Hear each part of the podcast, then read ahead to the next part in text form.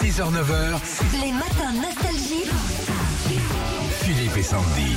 Les beaux jours, ça rime souvent avec vide-grenier. hein. Ouais, il y en avait encore euh, plein ce week-end. Alors on les appelle un petit peu comme on veut, les bric-à-brac, les braderies, les raideries.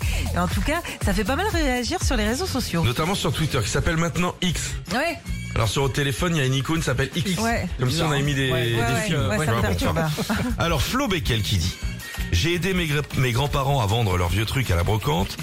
Et ce qu'on a plus demandé, c'est Vous la faites à combien la pipe? J'étais outré jusqu'à ce que je me rende compte que le seul article sans prix, c'était la vieille pipe de mon grand. Ah bah évidemment. On va rester sur le thème de la famille avec euh, Camille Clot qui a écrit euh, sur Facebook. Je suis allée rendre visite à mes parents qui faisaient la brocante et je me suis aperçu que les deux trois trucs qu'ils vendaient, c'était les cadeaux de fête des pères et fête des mères. En plus, ils m'ont même pas filé un euro à la fin de la journée. Les vides-greniers, c'est aussi parfois des trucs étonnants. On a trouvé sur Twitter X, là, euh, Maureen qui a écrit Les brocantes, c'est le seul endroit où t'es capable d'acheter une VHS de Thierry Lafronde, alors que t'as plus de magnéto, un quid de 86 et tenter de négocier un verre cacolac de 20 à 30 centimes. C'est tellement ça. Il y a un de- des trucs qui se vend beaucoup sur les stands aussi, ce sont les vinyles.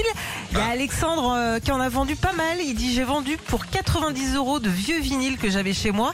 Et devinez ce que j'ai fait avec? Eh ben j'ai acheté sur place 90 euros de gaufres et de crêpes. Bah oui. La prochaine fois, je Bah oui. m'installerai loin du stand de bouffe. Oui, évidemment. même quand, t'es- quand, quand tu dois payer euh, l'endroit machin, En plus, ouais. plus Ouais. Sandwich merguez, plus le coca. Eh ben ouais. Mais d'où vient le vide-grenier des Romains du Moyen-Âge Kiesmat a la réponse sur Facebook? C'est en renversant son sac à main dans la rue qu'une femme a inventé le premier vide-grenier de l'histoire. Retrouvez Philippe et Sandy, 6h, 9h sur Nostalgie.